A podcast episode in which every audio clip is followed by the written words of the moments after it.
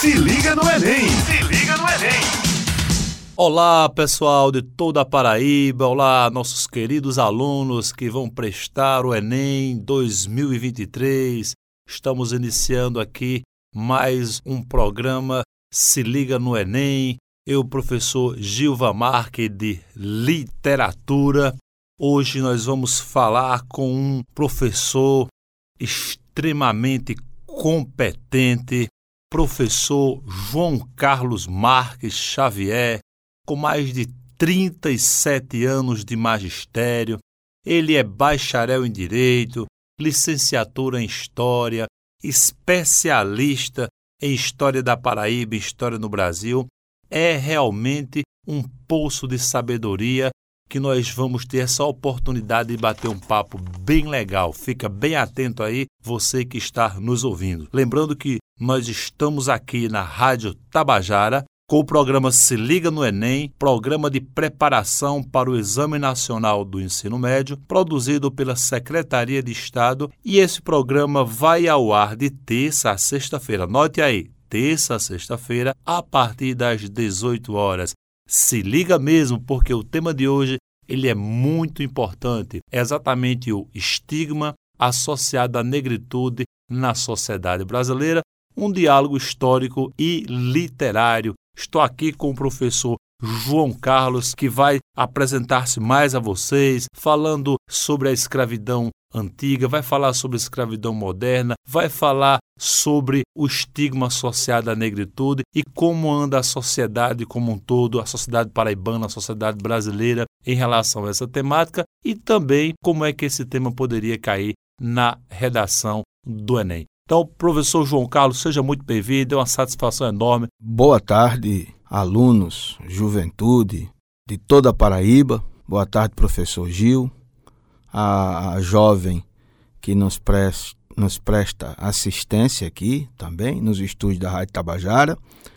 É, é um prazer enorme, uma alegria imensa colaborar para que possamos desenvolver um trabalho genial a fim de que essa juventude, essa moçada, possa realizar um grande Enem. Então, nós vamos fazer o possível para dar essa contribuição e futuramente comemorar o sucesso dessa galera. Muito bem, professor João. E aí, o pessoal tenho certeza que está aí com lápis, papel na mão, anotando tudo direitinho, porque vai ser realmente um bate-papo muito interessante. Professor João, eu começaria é, perguntando é, é, sobre a questão da escravidão. Nos dias atuais, a gente ainda, ainda percebe reflexo da escravidão, que no Brasil foi cessado o tráfico de negreiros em 1888, mas que a gente ainda, ainda percebe diretamente resquícios da escravidão no Brasil e no mundo. Queria que você é, explanasse esse tema inicial para a gente. Veja só, professor Gil, é, aluno da rede pública, de toda a rede de ensino da Paraíba, certamente de outros lugares. Veja só, o, a sociedade brasileira ela repele com muita insistência a ideia de que é uma sociedade racista. Um argumento de parte considerável da sociedade para dizer que não é racista é o argumento de que a sociedade brasileira é elitista, né? discrimina os pobres. Mas os negros estão entre os pobres. Quer dizer, a, a grande maioria dos pobres são negros. Vamos pensar assim: é, 60% da população carcerária do Brasil, 60%. Um pouquinho mais, mas vamos ficar aqui nesse 60%. 60% da população carcerária do Brasil é negra. É negra, população carcerária. Pobre e negra, negra e pobre.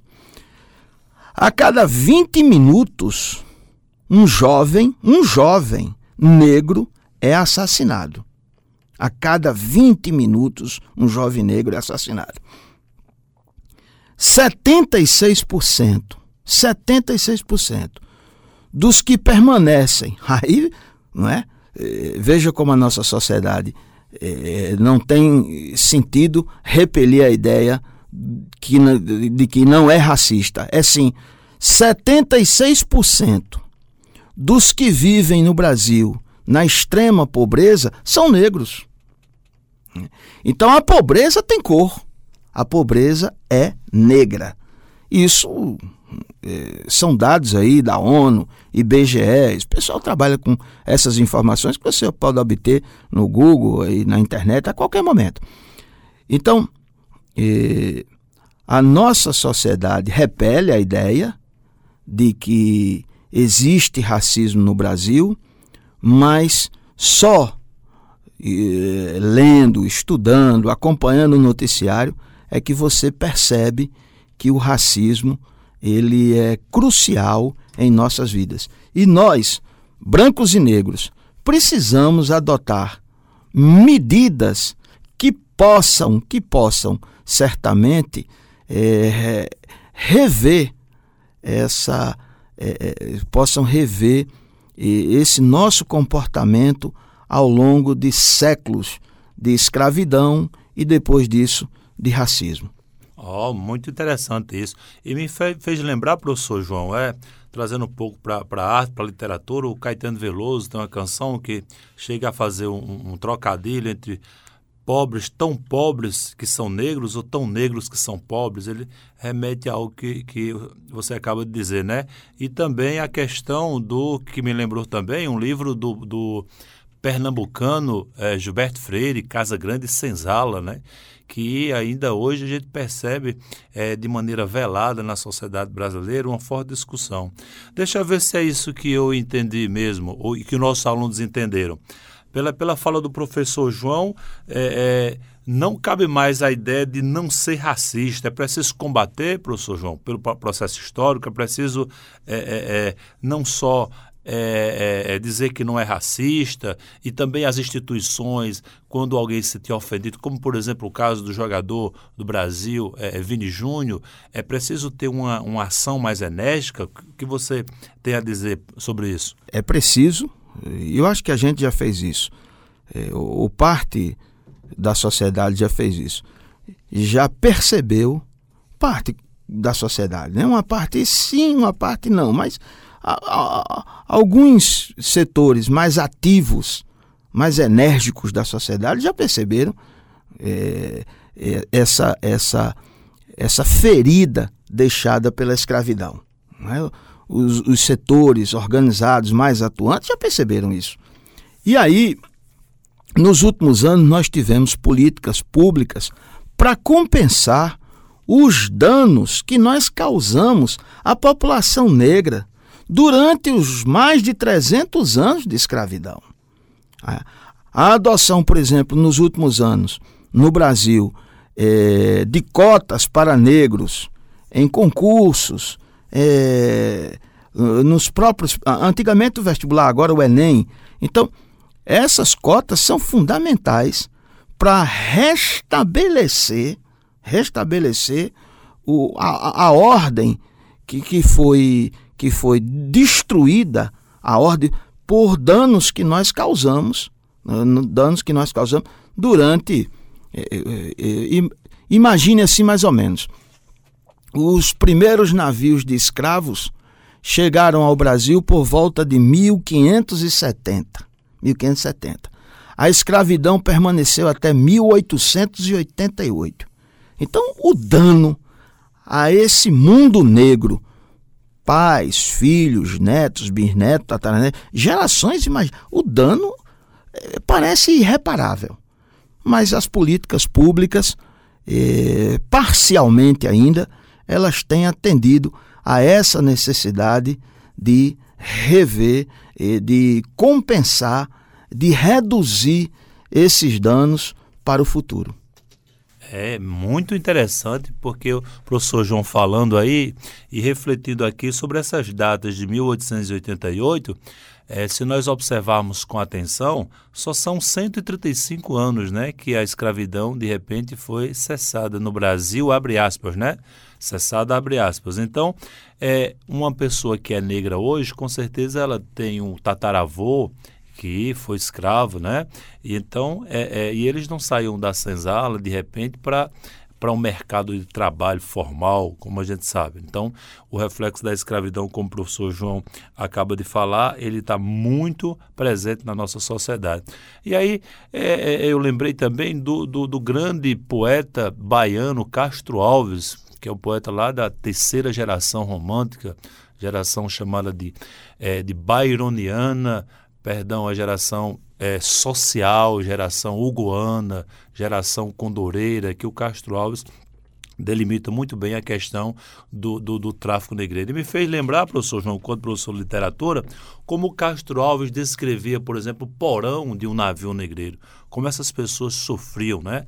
Ele traz uma imagem bem poética que diz assim, ó, era um sonho dantesco, tombadilho, que das luzernas a vermelho brilho, em sangue a se banhar, Tini de ferros estalar de açoites, legiões de homens negros como a noite, horrendos a dançar, negras mulheres suspendendo as tetas, magras crianças cujas bocas pretas rega o sangue das mães, outras moças mais nuas e espantadas, no turbilhão de espectros arrastadas em ânsia e mágoas vãs. E ri-se a orquestra irônica e estridente, e da ronda fantástica a serpente faz doidas aspirais. Se o velho arqueja, se no chão resvala, ouvem-se gritos, o chicote estala e voam mais e mais. Presa nos elos de uma só cadeia, a multidão faminta cambaleia e chora e dança ali um de raiva delira, outro enlouquece, outro que de martírios embrutece, chorando geme e ri. E aí me faz lembrar, né, nos versos do grande poeta Antônio de Castro Alves, que os, os negros é, é, eram humilhados fisicamente e culturalmente. Veja, horrendos a dançar, chicoteados.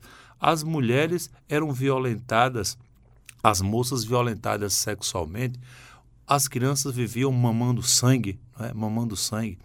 E, e aí o Castro Alves, na sua eloquência, no seu vocábulo, ele indaga, professor João, ele indaga as entidades, né? E qual a entidade maior? Qual a entidade maior no nosso mundo cristão? Deus, Deus. Deus. Senhor Deus dos desgraçados, dizei-me vós, Senhor Deus, se é mentira ou se é verdade, tanto horror perante o, perante os céus. Então, se Deus não responde quanto cristão, a natureza, do ponto de vista pagã, não responde. Ó mar, por que não apagas das tuas águas de teu manto este borrão? Astros, noites, tempestades, rolai das imensidades, varreu os mares tufão. Quem são estes desgraçados que não encontram em vós mais que o recalmo da turba que excita a fúria do algoz? Quem são se a estrela se cala, se a vaga presa resvala como um cúmplice fugaz perante a noite confusa? Dize-o tu, severa musa, musa libérrima, audaz. Vejam o aluno que ele interpela a natureza, a Deus, e ele e ele conclama para que a musa responda quem são essas pessoas. A música é a arte, a música é a poesia, não é, professor João? Daí entendemos a importância de estudar o texto literário, a, a, a, música popular brasileira, que a todo momento está fazendo essas denúncias para que nós não esqueçamos de, de, de, de entender a história relacionada a, a, com, a, com a vida que nós vivemos agora. Né? Mas é, é, eu gostaria de, de, de de perguntar para o senhor, explorar a sua sapiência, né? É, é, é, nesta época de Castro Alves, que fala sobre o navio negreiro, como era o, o, o comércio de escravos, o tráfico de escravos, é, é, é como é que se dava essa, essa vinda desses escravos para o Brasil? a escravidão ela tem três momentos na história da humanidade.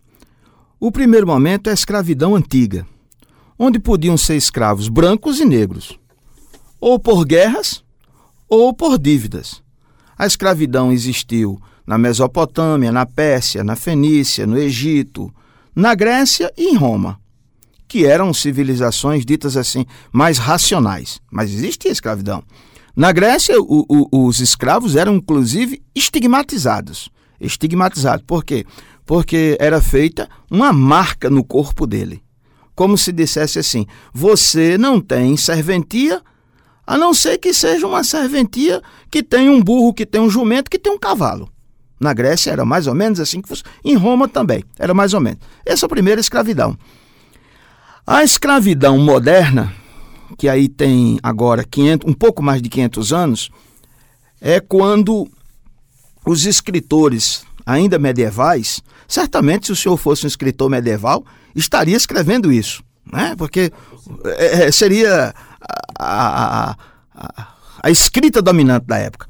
Então os escritores medievais diziam assim: o branco, o branco é o limpo, o negro é o sujo. O dia representa o branco, a noite, com é, toda a sua magia, representa o negro. Tanto e isso vem de 500 anos, mais ou menos, tanto que as moças quando vão casar, para revelarem-se puras, casam-se de branco, não casam-se de preto. É curioso isso, viu? Aí há uma diferença. E essa diferença é uma diferença existencial da Idade Média, é, que reflete na Idade Moderna, nos primeiros é, é, momentos da Idade Moderna. E aí, quando os países europeus decidiram ocupar o novo continente, o continente americano, e faltava-lhes, faltava ao, aos europeus, faltava aos europeus a mão de obra, porque quem vinha de Portugal para ser nobre no Brasil, proprietário de terras, produzir açúcar, entre outras coisas, não queria pegar no pesado. Precisava de alguém que pegasse no pesado. A, a, a, na, as nações indígenas, no Brasil, por exemplo, as nações indígenas foram escravizadas, mas resistiram, repeliram a escravidão e foram mortos. Ou fugiram para dentro das matas, se embrenharam nas matas e foram embora. O, o mar de índios que existia no litoral, com, com, com a atitude dos portugueses de transformar os índios em escravos, os índios fugiram ou morreram lutando. E aí os portugueses disseram: não, não vamos trabalhar. Nós somos nobres, viemos aqui para ser proprietários, os donos das terras. E diante do, do, da literatura medieval, que determinava que o negro não tinha muita serventia, né, não era muita serventia, os negros do continente africano começaram a trazer, a serem trazidos aqui em grande quantidade, em abundância, em abundância. A escravidão já existia na África, mas era um outro tipo de escravidão. Era uma escravidão por guerra. E veja só, uma aldeia na África, há 500 anos, uma aldeia na África vencia outra aldeia, um império. A África era toda cortadinha por impérios. Não tem esse perfil que tem hoje. Esse perfil que a África tem hoje foi dado pelo europeu no século XVIII, XIX. Então, no século XV, é, uma aldeia luta com outra. A que vence a guerra, a que vence, escraviza a que perdeu. Mas não escraviza o guerreiro da aldeia, mata, porque ele prefere a morte a ser escravo. Não escraviza o imperador da aldeia, o chefe, a sua família, porque esse prefere morrer a ser escravo. Quando o europeu chega no continente, americano, no continente africano, perdão, quando o europeu chega por ali, o europeu diz assim: oh, peraí, não vai matar essa galera, não. Vai matar um guerreiro que eu posso usar lá no Brasil como mão de obra na cana-de-açúcar? Você vai matar? Faça isso não. E aí o europeu troca essa mercadoria, troca essa mercadoria, o negro, por cachaça, por aguardente, por cunhaque, por cigarro, por qualquer coisa, por armas e troca com as próprias aldeias. As aldeias vencem as guerras e os vencidos são é, é, trocados por mercadorias europeias. E aí seguem dos mercados africanos para os mercados brasileiros. Né? O, o, o, Brasil é, é o mais, certamente, o mais tóxico mercado de escravos é, do continente americano. É certamente o mais tóxico. E aí os negros vêm em condições eh, subhumanas, subhumanas. Se, é para para dizer subhumana, talvez animais mesmo. Os negros vinham nos porões dos navios, né? acorrentados nos porões. Muitas vezes um, o navio começava a afundar em alto mar, na travessia do Atlântico, o navio começava a afundar e ninguém descia do convés para soltar os negros que estavam a, a, amarrados. Deixavam morrer. Perdemos aqui um, um, um, uma grande quantidade de mercadorias, mas vamos buscar mais. Aí volta aqui e vai buscar mais. Esse comércio de escravos, esse comércio de escravos, ele era extremamente lucrativo. E você imagine que você pegou uma, um, um, um, você pegou lá 200 escravos na África, obteve 200 escravos e trouxe para o Brasil. No caminho morreram 100. Dos 200 morreram 100, metade da carga. Você ainda com esses 100, vendendo no Brasil, você tinha um lucro de aproximadamente 400%. Coisa que fazia com que muitos escravos, escravos, ao ganhar uma alforria, uma liberdade, virava comerciante de escravos. Até porque eles não tinham consciência de classe. Não tinham consciência. Dizer assim, vamos lutar pelo fim da escravidão de todos. Eu vou lutar pela minha, pela de vocês não. Que eu quero ganhar dinheiro às custas de vocês. Não tinha essa consciência ainda, né? evidentemente. Isso aí, só com o tempo é que eles vão conquistar. Então, a primeira primeira forma de escravidão é a escravidão antiga. Essa é a escravidão moderna. Mas a escravidão persiste. A escravidão persiste. Análoga, o, o trabalho sistemático, análogo à escravidão. Outro dia eu assisti a conversa de dois grandes empresários, diziam assim, dois grandes empresários. Eles diziam assim, rapaz, difícil você montar empresa nesse país. É décimo terceiro para você pagar, é férias, é um terço de férias. E eu fiquei olhando eles tomando um cafezinho, eu tomando de lado. Eu digo, e eles querem que o, que o camarada trabalhe como? Se não é para pagar férias, se não é para pagar um, um terço sobre as férias, se não é para pagar, nossa, um, o décimo terceiro. É um trabalho análogo à escravidão, né, Pronto, professor? A Polícia Federal, as instituições, têm, inclusive, agido de forma muito responsável para tentar, tentar diminuir esse trabalho escravo que persiste. Né? Outro dia foram vinícolas, vinícolas do Rio Grande do Sul que usavam mão de obra escrava, vergonhosamente. Esses vinhos que a gente bebe aqui nos supermercados grandes da cidade. Verdade. A conversa está muito boa, tenho certeza que você está aí gostando demais, está fazendo as anotações né, dessa, desse mundo de inteligência e de sabedoria que é o professor João. É, nós queríamos mandar agora um, um forte abraço para todos os alunos do estado da Paraíba, pessoal de Cajazeiras, pessoal lá de Guarabira. Um abraço especial também aos alunos do Colégio IEP aqui de João Pessoa. Um abraço para a diretora Eugênia, muito acolhedora. É, é mandar um abraço pessoal do Cariri, Curimataú, todo mundo escutando aqui a Rádio Tabajara no programa Se Liga no Enem é, é e tirando aí as dúvidas sobre um tema tão é, é, é, debatido na sociedade e precisa ser debatido, esclarecido, para que não se repita, professor João, as atrocidades do passado, né?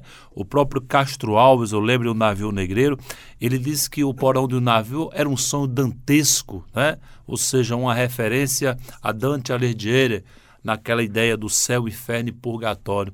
E ele descreve como, claro, um porão sendo um sendo um inferno, né? Sendo um inferno. E aí, pelos dados que, que você a, havia colocado, lembrou-me também como referência um livro 1808 do Laurentino Gomes, ele disse que a, a, a sociedade carioca do século XIX né, é, é, tinha quantidades entre 20, é, é, quase 70% da população era negra, né, era escrava, então é um índice muito elevado. E a visão do empresário brasileiro hoje, como o professor João acabou de falar, lembra mais uma vez o livro do, do, do Gilberto Freire, do Casa Grande Senzala. Parece que a Casa Grande está representada aí de, é, é, de outra maneira, de outra outra forma, né? mas na verdade tem aquela essência do, do, do início da formação do povo brasileiro. Né? E, e aí é, é, é, é eu queria depois que o professor João falasse como se deu esse processo de abolição da escravatura, né? Como se deu, como foi esse processo histórico lá o, do, da, da da princesa Isabel, né, do, do, do 13 de maio, como isso aconteceu, né? Porque é, é quando o Castro Alves, em Navio Negreiro, ele questiona sobre os negros, né? Tem uma passagem que eu gosto muito em que ele, em que ele tenta descrever é, como é que eles vêm para cá, né? Aí ele descreve que são os filhos do deserto, onde a terra expôs a luz, onde voa em campo aberto a tribo dos homens nus, homens simples, fortes, bravos, hoje míseros escravos, sem ar, sem luz, sem razão. E me chama a atenção, professor João, uma passagem que o Castro Alves diz: E existe um povo que a bandeira empresta para cobrir tanta infâmia e covardia. Este poema foi declamado no dia 7 de setembro de 1868. 7 de setembro é o dia da nossa independência. Olha que é algo significativo. Existe um povo que a bandeira empresta para cobrir tanta infâmia e covardia que é exatamente o povo brasileiro, a bandeira do Brasil trepidando no dia 7 de setembro, né? E deixa desbancar-se nesta festa horrenda de bacantes frias. Meu Deus, meu Deus, que bandeira é esta que imprudente na gávea tripudia? Antes te houvesse roto na batalha que servires a um povo de mortalha diz lá o Castro Alves em Navio Negreiro. E aí, é, é, vindo essas, essas referências de, de, de, Castro Alves, deu uma curiosidade aqui também para o nosso aluno, como se deu o processo lá de independência, quem foram os resistentes, né? É, é, eu lembro é, é, na literatura que o José de Alencar era escravocrata e, e, nos livros dele não tem um negro, tem um europeu, tem um nativo, mas não tem um negro, né? E eu queria que você é, dissertasse aí sobre isso para a gente.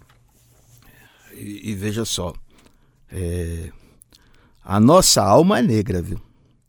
Porque você já disse isso aqui quando revelou que ainda nós ainda estamos a, a tempo muito curto, em tempo muito curto entre a abolição da escravidão e os dias que vivemos.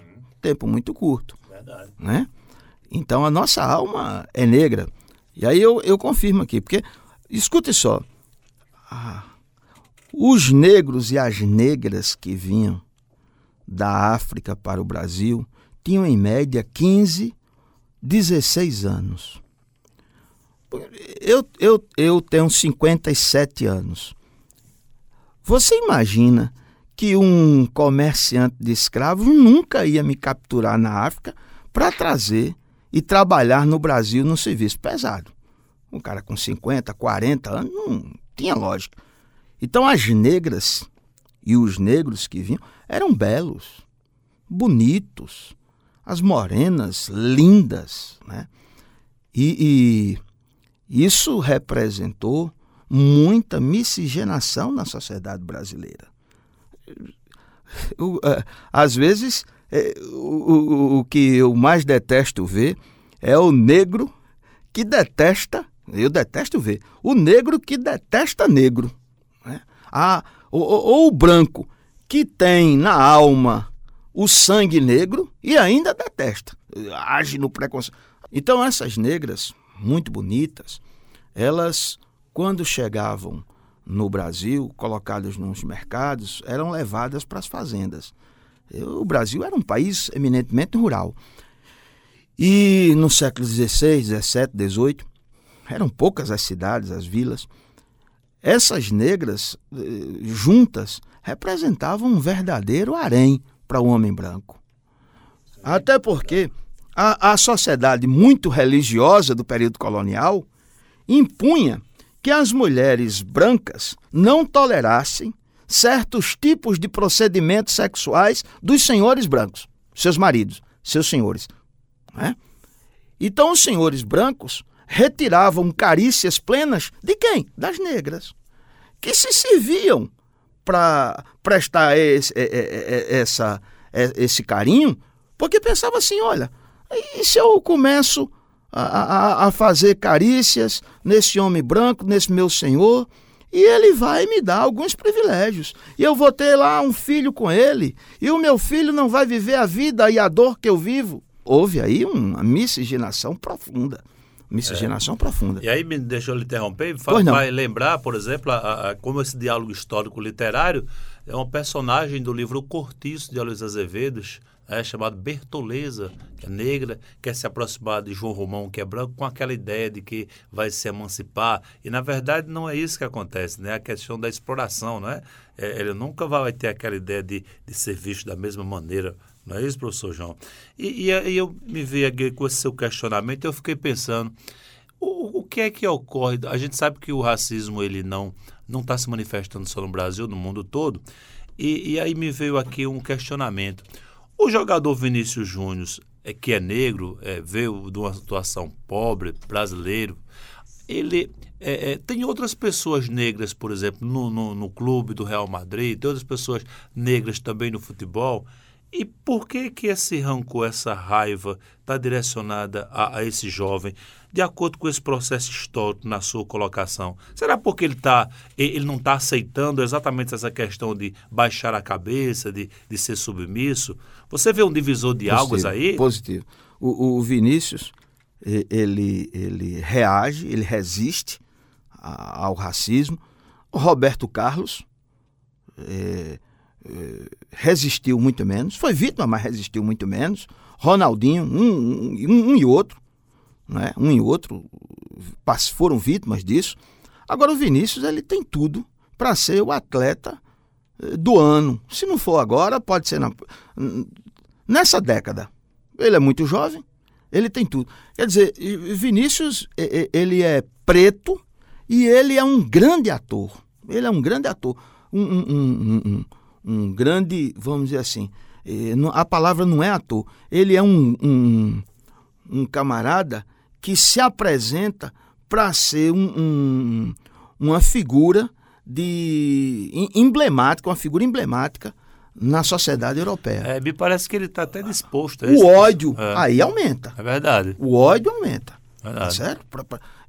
Esse, essa expressão dele de assumir de resistir. Isso, evidentemente, que aumenta o ódio da sociedade europeia. É verdade. De uma civilização profundamente é, racista, é a civilização espanhola. Porque o, o, próprio rei do futebol, Pelé, que devemos né, todas as homenagens, né, todas as honras, evidentemente, é, divulgou o, o, Brasil lá fora através do futebol, mas eu, eu não via né, é, é, manifestações públicas do Pelé né, em favor desta causa. Por isso que, que me espanta positivamente a postura do Vinícius Júnior em relação a isso. Né? Não deixar para trás. Não deixar para trás, não deixar para trás. isso. É, é, é, não, não baixar a cabeça, porque é, é, é nessa sociedade é, é, branca, europeia, e nós temos essa raiz também europeia, a ideia da submissão. Se você for xingado, ficar calado, eu acho que talvez eles pensem, não, já veio de uma favela no, no Brasil, já ganhou seu dinheiro, fica calado. E não é isso que está acontecendo, não é? Talvez isso incomode. Normalmente o negro,